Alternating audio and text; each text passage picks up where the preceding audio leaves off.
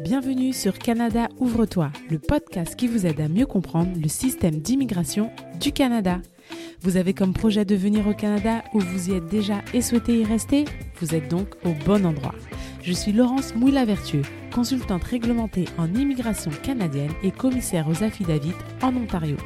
Mon objectif est de vous mener vers la clé qui vous ouvrira l'une des multitudes portes du Canada. Alors maintenant, plongeons-nous dans l'épisode du jour. Bonjour à tous et bienvenue pour ce quatrième épisode de Canada Ouvre-toi. Alors aujourd'hui, comme promis, on va parler de la résidence permanente. Mais juste avant de rentrer dans le sujet, j'ai deux petites annonces à vous faire. La première, c'est que j'organise un webinaire gratuit mardi 17 janvier à 12h30 heure de Toronto. Et à travers ce webinaire, je vais vous expliquer les opportunités d'immigration euh, pour toutes les personnes qui parlent français et qui veulent s'établir en dehors du Québec. Donc je vous ai mis le lien d'inscription dans les notes.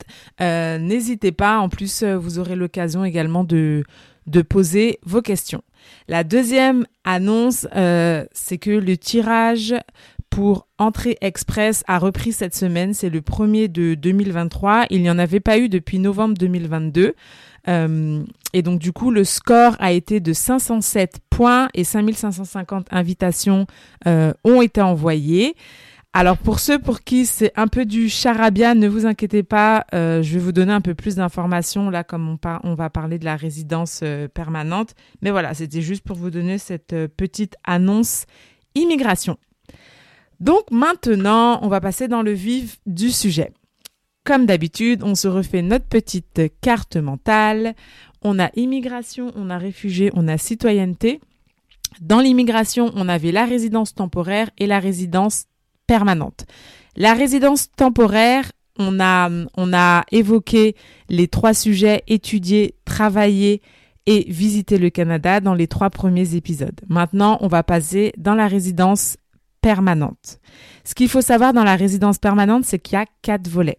Il y a l'immigration économique, il y a le regroupement familial, il y a les réfugiés et enfin il y a les considérations d'ordre humanitaire.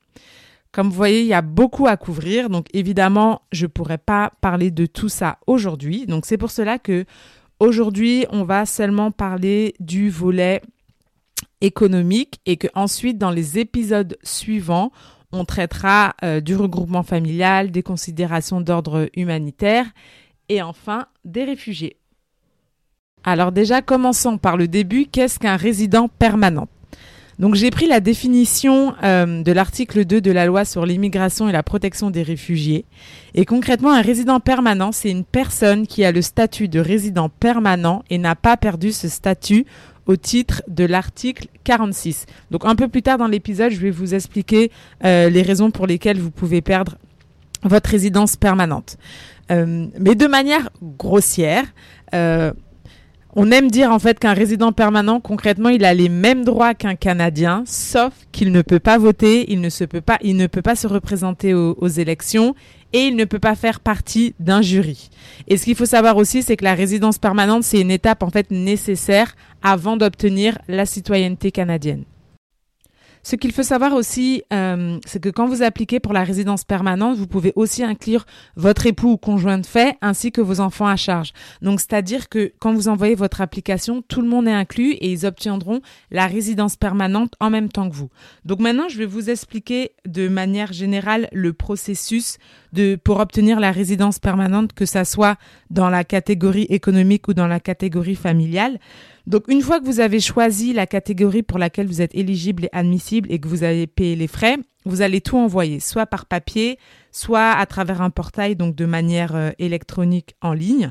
Et il, va y avoir une première sélection. Donc, c'est pour s'assurer que tous les documents ont été inclus, que vous avez bien euh, rempli et signé tous les formulaires. Et ensuite, l'agent des visas va vérifier que vous êtes effectivement éligible euh, dans la catégorie pour laquelle vous avez envoyé votre demande. Une fois que cette éligibilité est faite, dans ce cas-là, on va passer à l'évaluation de votre admissibilité. Donc, on va aussi regarder vos examens médicaux, on va regarder vos données biométriques, on va aussi euh, faire un état de lieu au niveau de la sécurité si vous avez un casier judiciaire et si oui, pour quel type d'infraction vous avez, vous avez été euh, condamné. Et ensuite, après cette étape, euh, selon les besoins, donc ça, cette prochaine étape, elle n'est pas obligatoire, mais l'agent euh, des visas peut aussi vous contacter afin de vous demander de vous rendre à une entrevue. Ça peut être si jamais il a des doutes euh, sur la véracité des informations ou s'il y a des informations qui n'étaient pas assez claires et il a besoin d'avoir euh, une confirmation par rapport à cela. Donc c'est totalement possible qu'on vous convoque pour une interview. Et à partir de là, une décision va être émise. Donc, c'est-à-dire, c'est soit vous allez recevoir euh, le document de confirmation de résidence permanente ou vous allez recevoir un refus. Si vous recevez un refus, vous allez recevoir une lettre qui va vous expliquer les raisons pour lesquelles euh, votre demande n'a pas été euh, n'a pas été acceptée. Et par contre, si c'est approuvé avec euh, ce document de confirmation de résidence permanente, c'est avec ça que vous allez pouvoir vous présenter à la frontière pour activer votre statut de résident permanent ou si vous êtes déjà sur le territoire canadien, dans ce cas-là, on va vous demander de prendre rendez-vous dans, dans un des bureaux d'IRCC qui se trouve au Canada. Et là aussi, on va vous appliquer, on va vous votre statut. C'est seulement à partir de là que vous êtes considéré résident permanent. Recevoir la lettre, vous n'avez pas encore le statut. Donc, c'est-à-dire si vous êtes à l'étranger, vous ne comptez pas encore. Si vous êtes sur le Canada en tant que visiteur, travailleur ou étudiant, vous avez toujours ce statut-là jusqu'à ce que vous activiez euh, votre... Euh, votre lettre. Et ensuite, la dernière étape, une fois que votre euh, statut de résident permanent est activé, dans ce cas-là, vous allez recevoir euh, une carte de résident permanent. Donc voilà, c'était vraiment euh, une vue générale de tout le processus afin de devenir résident permanent. il faut savoir en fait que les trousses de demande avec tous les formulaires, tout ça, vous pouvez les trouver directement sur le site d'IRCC. Euh, évidemment, selon votre situation, selon aussi le, pays d'où vous venez, les formulaires peuvent changer ou on peut vous demander de, rajouter des documents supplémentaires ou de remplir des formulaires euh, additionnels. N'oubliez pas aussi que si vous engagez un représentant, qu'il soit payé ou non, vous devez aussi remplir un formulaire euh, qui s'appelle IMM 5476 pour pour montrer officiellement que vous donnez euh, l'autorisation à cette personne de vous représenter auprès, euh, auprès d'IRCC. Et l'autre chose aussi que je, que je voulais vous dire, c'est par rapport euh, au fait que on appelle ça un statut de résident permanent, la résidence permanente, pardon, mais elle peut aussi se perdre. La résidence permanente peut se perdre. Et donc du coup, il y a cinq manières, cinq raisons, pardon, pour lesquels vous pouvez perdre votre statut de résident permanent. Donc, je vais juste vous les énumérer. Je ne vais pas rentrer dans, les détails. On pourra en parler dans un, épisode euh, suivant. Mais en fait, euh, la première raison pour laquelle vous pouvez perdre votre statut de résident permanent, c'est lorsque vous devenez citoyen canadien. Comme je vous l'ai dit, la résidence permanente est une étape nécessaire avant, avant d'être naturalisé. Donc voilà, une fois que vous devenez euh, citoyen canadien, vous n'êtes plus résident permanent. L'autre chose, c'est si jamais vous n'avez pas respecté euh, les, les, obligations de résidence, euh, parce que effectivement, pour pouvoir conserver votre statut de résident permanent, vous devez respecter un certain nombre de jours sur le territoire canadien. Et si ce n'est pas le cas, eh ben, vous pouvez perdre votre statut. Euh, si jamais il y a euh, une demande de quitter le territoire, vous pouvez aussi perdre votre statut. La quatrième raison, euh, c'est si on détermine que vous n'êtes pas réfugié ou que vous ne pouvez pas bénéficier de la protection du Canada. Dans ce cas-là, vous perdez votre statut. Et ensuite, la dernière raison pour laquelle vous pouvez la perdre, c'est si vous décidez volontairement de renoncer à votre statut de résident permanent. C'est quelque chose qui est, totalement possible, euh, mais il faut que ça soit une décision volontaire. Donc voilà, donc là, vous avez euh, une idée du processus général de comment obtenir la résidence permanente, quelle que soit la catégorie dans laquelle vous appliquez, et aussi quelles sont les raisons pour lesquelles vous pouvez la perdre. Donc maintenant, on va rentrer plus en détail euh, dans la catégorie économique. Alors tout d'abord, je vais juste vous donner quelques chiffres pour vous donner une idée de une idée vraiment de, l'ampleur euh, de la résidence permanente au Canada en général et ensuite l'impact économique. Donc en 2021, il y a eu plus de 406 000 nouveaux résidents permanents et en 2022, le record a été battu. Là, le chiffre a été donné euh, il, y a, y a, y a, quelques semaines. Euh, il y a eu plus de 437 000 nouveaux résidents permanents acceptés en 2022 et le gouvernement a pour objectif d'augmenter ces, ces, chiffres pour atteindre un objectif de 500 000 nouveaux résidents permanents d'ici à 2025.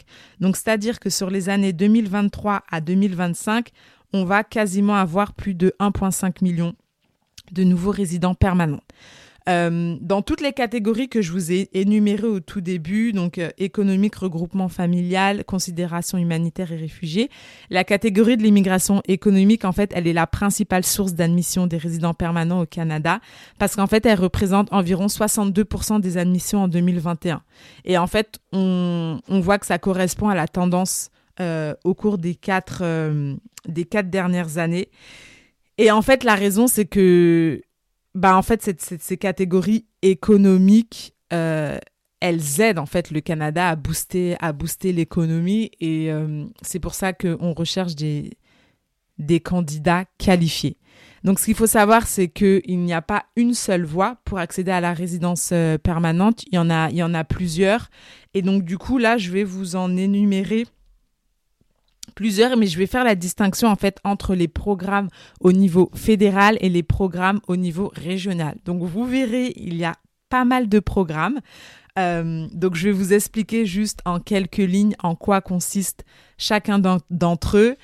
Euh, comme vous le savez, cet épisode, c'est vraiment le béaba de, de l'immigration. Donc, de toute façon, je vais vous présenter chaque programme, mais on prendra le temps plus tard de, de vraiment rentrer dans le détail de chacun d'entre eux. Donc, je vais commencer par euh, les programmes au niveau fédéral. Donc, le plus connu, c'est Entrée Express.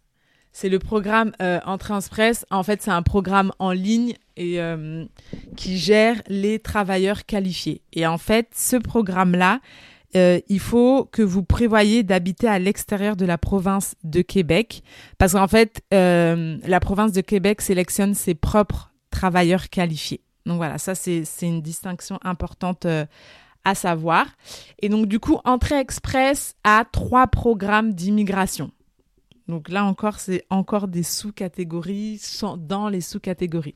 Donc euh, ces trois programmes d'immigration, euh, il y a la catégorie de l'expérience canadienne, le programme des travailleurs qualifiés et le programme des travailleurs de métiers spécialisés la catégorie de l'expérience canadienne, en fait, ce sont pour les travailleurs qualifiés qui ont de l'expérience de travail au Canada.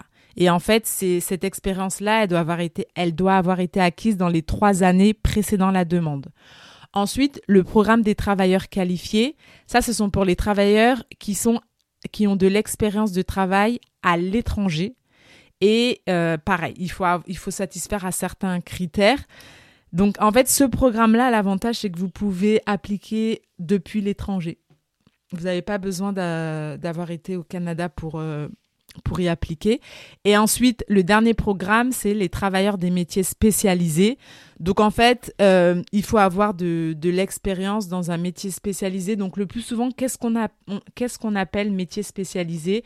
C'est par exemple euh, si vous travaillez dans l'agriculture, dans les ressources naturelles, euh, si vous travaillez par exemple en tant que cuisinier, boucher, boulanger, pâtissier, si vous êtes euh, contrôleur euh, dans l'aéronef, ce genre de choses, ce genre de, travail est considéré comme métier spécialisé. Et donc, du coup, vous êtes éligible à cette, à cette catégorie. Si vous êtes aussi dans le domaine du transport, euh, vous, êtes aussi, euh, vous êtes aussi éligible. Donc en fait, chacun de ces trois programmes a des critères bien spécifiques. Donc en fait, il faut d'abord déterminer si vous êtes admissible. Comment ça va se passer? C'est que euh, il y a des critères. les critères de base, c'est en fonction de l'âge, de votre diplôme, de votre niveau de de votre niveau de langue, si vous avez de la famille au Canada, euh, les études que vous avez faites, si vous avez fait des études au Canada ou hors Canada, ce genre de choses, si vous avez aussi une, offre d'emploi et bien sûr votre nationalité. Et en fait, euh, chacun des critères va vous donner un certain nombre de points. Donc par exemple, si vous avez fait un doctorat, vous allez avoir plus de points que si vous vous êtes juste arrêté à un, certificat de un ou deux ans d'études. Donc en fait, tout le monde euh, va avoir un certain nombre euh, de points et vous allez devoir créer un profil en ligne. Et avec cette note, vous allez être mis dans un bassin. Donc vous allez être en concurrence avec des gens du monde entier qui ont tous un certain nombre de points. Et régulièrement, le gouvernement va piocher et va décider, d'accord, alors aujourd'hui, on va envoyer 5000 invitations à présenter une demande à tous les participants qui ont plus de 500 points. Et donc du coup, tous ceux qui ont plus de 500 points, là, vous allez pouvoir euh, présenter une demande pour la résidence permanente. Donc là, c'est pour ça que c'est très important en fait en avance de préparer tous vos documents parce qu'une fois que vous recevez cette invitation, vous avez seulement 60 jours pour présenter votre demande. Si vous ne le respectez pas, vous retournez dans le dans le bassin. Donc, euh, les rondes d'invitation, en général, elles se, enfin, pour les derniers mois, elles se sont déroulées à peu près toutes les deux semaines. Là, depuis le mois de novembre, euh, on n'en a pas eu. Et puis, il se trouve que euh, mercredi 11 janvier, ça a repris et le nombre de points minimum était de 507 points. Donc ça veut dire que tous ceux qui avaient plus de 507 points ont, reçu une invitation une invitation à présenter leur, euh, leur demande pour obtenir la résidence permanente. Juste pour vous donner une idée du nombre de personnes qui sont euh, dans le bassin. Alors, en tout, il y a, au jour d'aujourd'hui, là, euh, au jour du, du, dernier tirage du 11 janvier, il y avait 243 255 personnes dans le bassin. Et il y a seulement 5500 personnes qui ont reçu leur invitation, leur invitation à, présenter une demande. Donc vous pouvez réaliser quand même que la, la compétition est très grande. Comme je vous ai dit, euh, là, il fallait avoir plus de 507 points. Et euh, il y a quand même 65 000 personnes qui ont entre 451 et 500 points. Donc la compétition est vraiment dure et donc du coup votre rôle, ça va être vraiment d'essayer de maximiser votre vos points en fait pour pouvoir être euh, être repêché le plus euh, le plus tôt possible. Donc voilà, une fois que vous avez euh, reçu votre demande, vous pouvez envoyer envoyer le tout. Alors voilà, c'était ça pour Entrée Express. la dernière chose aussi que je voulais spécifier, c'est que le gouvernement a l'intention de commencer durant 2023. On ne sait pas encore quand, on ne sait pas encore comment, euh, c'est que cette fois-ci, il a décidé de ne pas sélectionner seulement à partir des points, mais aussi d'ajouter d'autres critères en fonction de la pénurie de main-d'œuvre. Donc voilà, mais on n'en sait pas plus, mais dès que j'ai plus d'informations par rapport à ça, je, vous en aviserai. Ensuite, euh, un deuxième euh, type de résidence permanente au niveau fédéral, c'est le programme pilote pilote pardon, sur l'agroalimentaire. Donc en fait, il ouvre la, la voie d'accès à la résidence permanente aux travailleurs non saisonniers expérimentés dans des industries et des professions agroalimentaires précises. Donc en fait, euh, pour déjà pourquoi pilote, c'est que en fait euh, le gouvernement régulièrement il fait ça, c'est que il se dit on va essayer un programme avant de le rendre permanent et le plus souvent il peut faire ça sur un, deux ou trois ans et ensuite si ça fonctionne, et eh ben du coup ce programme est installé euh, de manière permanente. Donc là ce programme pilote sur l'agroalimentaire, il a commencé en 2020 et c'est un programme pilote sur trois ans. Donc d'ici la le 2023, on saura s'il va devenir permanent ou pas. Et en fait, euh, il y a plusieurs critères, mais je voulais juste vous donner quelques informations par rapport, euh, pardon, par rapport au type de métier euh, qui, était, qui était admissible. Donc, il y a les métiers, par exemple, dans tout ce qui est fabrication de produits de vente. Donc, donc c'est-à-dire si vous êtes boucher, euh, si vous travaillez dans la culture en serre et en pépinière, et si vous travaillez euh, au niveau de l'élevage d'animaux. Là encore, puisque le Québec établit son propre processus, processus de sélection en matière d'immigration économique, euh, en vertu de l'accord Canada-Québec, malheureusement, le programme pilote sur l'agroalimentaire ne s'applique pas à cette province. Voilà. Donc l'autre programme dont je voulais vous parler aussi, ça s'appelle le programme des aides familiaux. Donc le plus souvent, c'est si euh, vous voulez être gardien d'enfants en milieu familial ou euh, juste aider les, par exemple, des personnes âgées euh, à domicile. Donc pour ça, il faut quand même avoir une offre d'emploi dans l'une des de, de l'une de ces, de ces professions et il faut aussi respecter les exigences d'admissibilité. Donc là aussi, c'est un programme, c'est un programme pilote. Donc on verra si plus tard euh, ils, vont, euh, ils vont le faire de manière permanente parce que dans les années précédentes, en fait, ils ont déjà testé plusieurs programmes euh, et à chaque fois, en fait, ils changent les critères d'admission en fonction des, résultats, des demandes, des problèmes qui ont pu se présenter. Ensuite, si vous êtes entrepreneur, il y a deux programmes qui peuvent s'appliquer à vous. Donc, il y a le programme des travailleurs autonomes et euh, le programme de visa pour démarrage d'entreprise. Donc en fait, le programme des travailleurs autonomes, le plus souvent, c'est pour ceux qui ont une expérience euh, dans des activités culturelles ou sportives au niveau international, ou si vous avez été travailleur autonome dans le domaine de la culture et du sport. Et en fait, il faut au moins euh, avoir deux ans d'expérience. Et puis, pareil, il y a un système de points, c'est-à-dire que si vous avez plus d'années d'expérience, bien sûr, vous aurez plus de points. Euh, mais voilà, et les autres critères de sélection, c'est votre expérience, comme je l'ai dit, votre scolarité, votre âge, euh, votre niveau euh, en anglais ou en français, et puis votre capacité, votre capacité d'adaptation. Voilà. Et l'autre programme dont je voulais parler, c'est le programme de visa pour démarrage d'entreprise. Donc en fait, c'est vraiment apporter des gens en fait qui ont des entreprises innovantes, des entreprises qui peuvent créer des emplois pour le pour les Canadiens ou encore qui va aider le Canada à, être meilleur sur le, sur le marché mondial. Et en fait, euh, pour pouvoir bénéficier de, de, ce programme, en termes d'admissibilité, déjà, euh, il faut détenir plus de, de 50% euh, des droits de, de vote rattachés dans la compagnie. Et puis aussi, il faut être appuyé par une organisation de type des groupes d'investisseurs, comme, comme on l'appelle plus communément les business angels, ou par exemple euh, d'un incubateur d'entreprise euh, qui vous appuie dans votre projet. Euh, c'est aussi en fonction de votre niveau de langue et bien évidemment, il faut avoir suffisamment d'argent pour vous, pour vous établir. Mais c'est vrai qu'au niveau financier, ça demande un apport beaucoup plus, beaucoup plus important. Donc c'est vrai que ce n'est pas n'importe quel entrepreneur qui peut, euh, qui peut appliquer dans ce, dans ce type de, de catégorie parce que selon les selon l'organisation désignée avec laquelle vous, vous pouvez faire affaire, on peut vous demander un investissement par exemple de 75 000 ou 200 000 euh, ou 200 000 dollars. Donc voilà.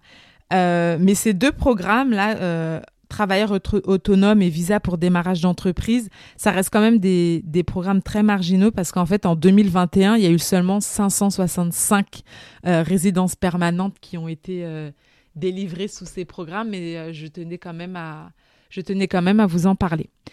Donc voilà, là on a fait le tour au niveau fédéral. Là, je vais juste vous présenter quelques programmes au niveau régional. Donc déjà, il y a le Québec. Comme je vous l'ai dit, le Québec, euh, à cause de l'accord euh, Canada-Québec, euh, ils sont en mesure de choisir leurs propres travailleurs qualifiés.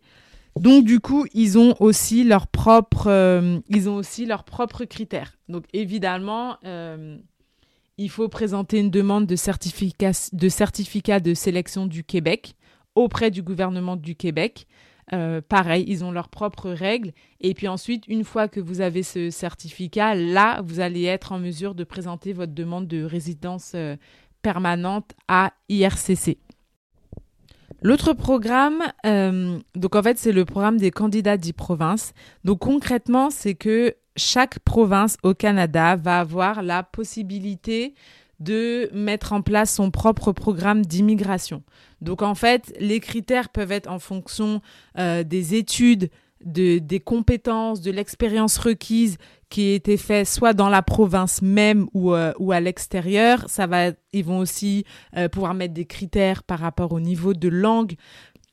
Mais ce qu'il faut retenir, c'est que vraiment, quand vous appliquez dans ce, dans ce programme-là, c'est que vous avez l'intention de vivre dans cette province. Donc, c'est-à-dire que si le Manitoba met en place un programme qui dit euh, que voilà, on recrute des entrepreneurs, par exemple, vous allez obtenir la résidence permanente, mais il faut que vous, vous alliez vivre au Manitoba.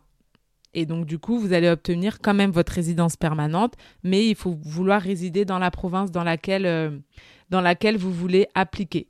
Donc voilà, donc c'est pour ça qu'il va y avoir plusieurs types de programmes qui vont être euh, ciblé pour les étudiants, pour les gens d'affaires, pour les travailleurs spécialisés, pour les travailleurs semi-spécialisés. Donc ça peut aussi vous donner plus de chances euh, d'obtenir la résidence permanente et ça peut aussi vous donner plus de points pour euh, être tiré au sort euh, dans Entrée Express parce qu'il faut savoir que certains programmes des candidats des provinces sont liés à Entrée Express et que du coup, si vous recevez une, une lettre d'intérêt d'une province, cela peut vous apporter 600 euh, points dans, dans, votre, euh, dans votre profil Entrée Express. Ensuite, euh, il reste deux programmes régionaux que je vais vous présenter. Donc, il y en a un, c'est le programme pilote d'immigration dans les communes rurales et du Nord. Donc, en fait, c'est un programme qui a sélectionné sept communautés euh, à travers euh, à travers le Canada. Euh, ces communautés, bah, je peux vous les dire. Enfin, il y en a, il y a plusieurs villes en fait qui sont en Ontario, comme Sudbury, Thunder Bay. Il y, a, il y en a d'autres au Manitoba, il y en a à Saskatchewan, en Alberta, en Colombie-Britannique. Et en fait, pareil, c'est pour pousser les gens à découvrir d'autres d'autres régions du, Canada et aussi à combler les pénuries de main-d'œuvre. Donc là encore, même si vous appliquez à ce programme-là, euh, qui est un, un, programme pilote aussi, c'est qu'en fait, il faut quand même que vous répondiez aux critères d'admissibilité d'IRCC, mais en plus aux exigences propres à la communauté. Il faut aussi que vous trouviez un emploi admissible euh, chez un employeur de l'une des communautés euh, participantes. il faut avoir reçu une offre d'emploi et aussi, si vous obtenez une recommandation de la part d'une communauté, et eh ben là, vous allez pouvoir présenter votre demande euh, de résidence permanente. Donc c'est un peu pareil, c'est-à-dire que chaque communauté a ses propres exigences d'admissibilité, euh, son propre processus euh, de recherche d'emploi. Donc là aussi, c'est vraiment à vous de, choisir là où vous voulez vous, vous, vous établir. Et donc du coup, il y a aussi le programme d'immigration au Canada Atlantique, qui fonctionne un peu pareil sur le, sur le même concept, c'est-à-dire que euh, les provinces de l'Atlantique, donc il y en a quatre, hein. il y a les provinces de l'Atlantique, c'est le Nouveau-Brunswick, Terre-Neuve et Labrador, Nouvelle-Écosse et l'île du Prince-Édouard. En fait, elles, elles veulent recruter des travailleurs étrangers qualifiés ou des gens qui ont des diplômes euh, étrangers d'un établissement euh, canadien et qui veulent euh, venir s'installer dans l'une des quatre euh, provinces. Donc là aussi, elles ont mis en place euh, leurs critères qui leur sont propres afin justement de pouvoir aider à l'échelle à locale. Et là aussi, votre intention, c'est d'aller vivre dans cette, dans cette province. Donc comme vous, avez vu, vous, vous avez vu, il y a vraiment de deux, niveaux. Donc il y a le niveau fédéral, le niveau euh, régional, mais c'est vraiment à vous en fait de, savoir où est-ce que vous voulez vous installer et puis aussi de savoir là où vous avez toutes vos chances d'obtenir votre résidence euh, permanente euh, bah, le plus facilement possible. Alors évidemment, vous avez vu qu'il y a pas mal de programmes qui sont mis en place. en tout, je pense qu'il y a facilement une cinquantaine de, programmes parce que par exemple le candidat des provinces, Manitoba par exemple lui-même peut avoir cinq programmes, British Columbia peut avoir cinq programmes, donc ça s'additionne vraiment. Donc vous imaginez que que les délais de traitement sont complètement différents. Euh, surtout en plus là avec avec Covid, ben, les demandes elles ont elles ont pris beaucoup de retard. Il y a certaines demandes qui, peuvent prendre jusqu'à facilement 3-4 ans maintenant avec le retard qui a été pris. Euh, mais là, avec le gouvernement qui a injecté beaucoup plus d'argent euh, pour faciliter l'immigration, pour recruter plus d'agents, on espère vraiment en fait que les, les délais de traitement vont être euh, accélérés.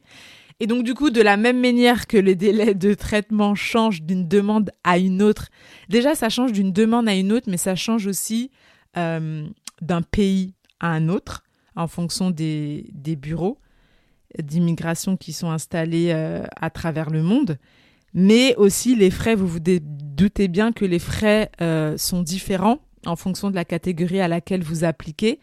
Et puis aussi, euh, dans les frais, ce qu'il faut savoir, c'est que vous avez deux types de frais. Vous avez les frais de traitement et les frais relatifs au droit de résidence permanente. On recommande toujours de payer les deux en même temps pour accélérer le traitement de votre demande et pas prendre de, de retard, mais vous avez la possibilité de payer euh, les deux euh, les deux à deux étapes euh, à deux étapes différentes. Donc voilà, en résumé, vous avez vu en fait que la catégorie de l'immigration économique, elle est vraiment essentielle en fait pour le Canada pour atteindre ses objectifs. Euh, que ça soit pour la croissance de la population active, parce qu'on sait que la population en ce moment est vieillissante et que beaucoup de personnes vont partir à la retraite, euh, pour satisfaire aux besoins du marché du travail et puis augmenter la, la productivité. Vous avez vu qu'il y a des programmes qui sont au niveau fédéral et d'autres au niveau provincial ou ou plus largement régional et que du coup les critères d'admissibilité ils sont différents pour chaque programme et donc les délais de traitement et les frais vont donc varier mais il faut garder en tête que le processus, le processus pour obtenir la résidence permanente, quel que soit le programme, est le même. Et la dernière notion que je voulais apporter, c'est concernant le travailleur qualifié. Donc en fait, plusieurs fois à travers l'épisode, vous avez dû m'entendre parler de travailleurs qualifiés, travailleurs semi-qualifiés. Mais vous devez vous demander qu'est-ce qui est considéré comme qualifié ou non. Et en fait, ce que le, gouvernement euh, utilise pour déterminer ça, c'est le système de classification nationale des professions 2021 ou CNP. Et en fait, ça sert à classifier les, les emplois. Parce qu'en fait, ils sont regroupés euh, en fonction de la formation, les études, l'expérience, les responsabilités nécessaires pour exercer une profession.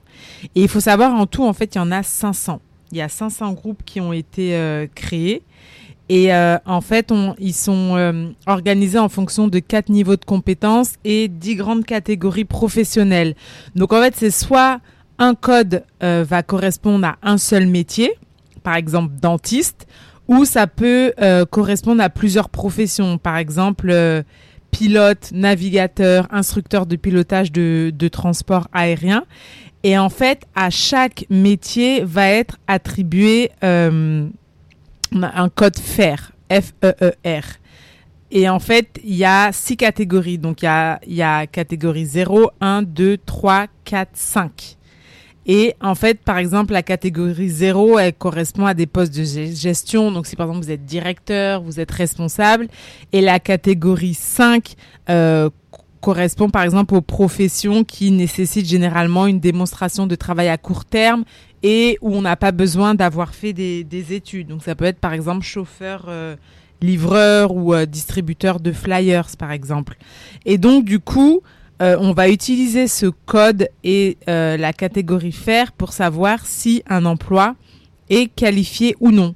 Donc, par exemple, pour Entrée Express, on va vous demander, par exemple, d'avoir un métier ou de l'expérience dans les catégories 0, 1, 2, 3. Dans certains programmes euh, de candidats des provinces, eh ben, on va accepter euh, d'avoir de l'expérience dans le FER 4. Donc voilà, c'était juste pour euh, vous apporter cette, cette précision sur comment savoir si un emploi est qualifié ou non. Donc c'était euh, le volet économique. Dans les épisodes suivants, nous verrons le reste des catégories de, résidence permanente. Comme je vous l'ai dit, n'hésitez vraiment pas si vous avez des questions. Euh, vous pouvez me les envoyer sur Instagram ou par email. Encore, je, mets mes coordonnées dans les notes de l'épisode. Et puis si vous voulez découvrir les opportunités d'immigration en dehors du Québec en tant que francophone, même si ce n'est pas votre langue maternelle, je vous invite vraiment à vous inscrire à mon webinaire qui se déroulera le mardi 17 janvier 2023 à midi et demi heure de Toronto, donc 18h30, heure de Paris. Je vous ai mis également le lien d'inscription dans les notes de l'épisode. Et si cet épisode vous a plu, je vous invite à le partager avec vos amis, votre famille et toute personne intéressée par le Canada. Je vous remercie d'avance pour les 5 étoiles et les commentaires et je vous souhaite une belle journée et on se retrouve au prochain épisode.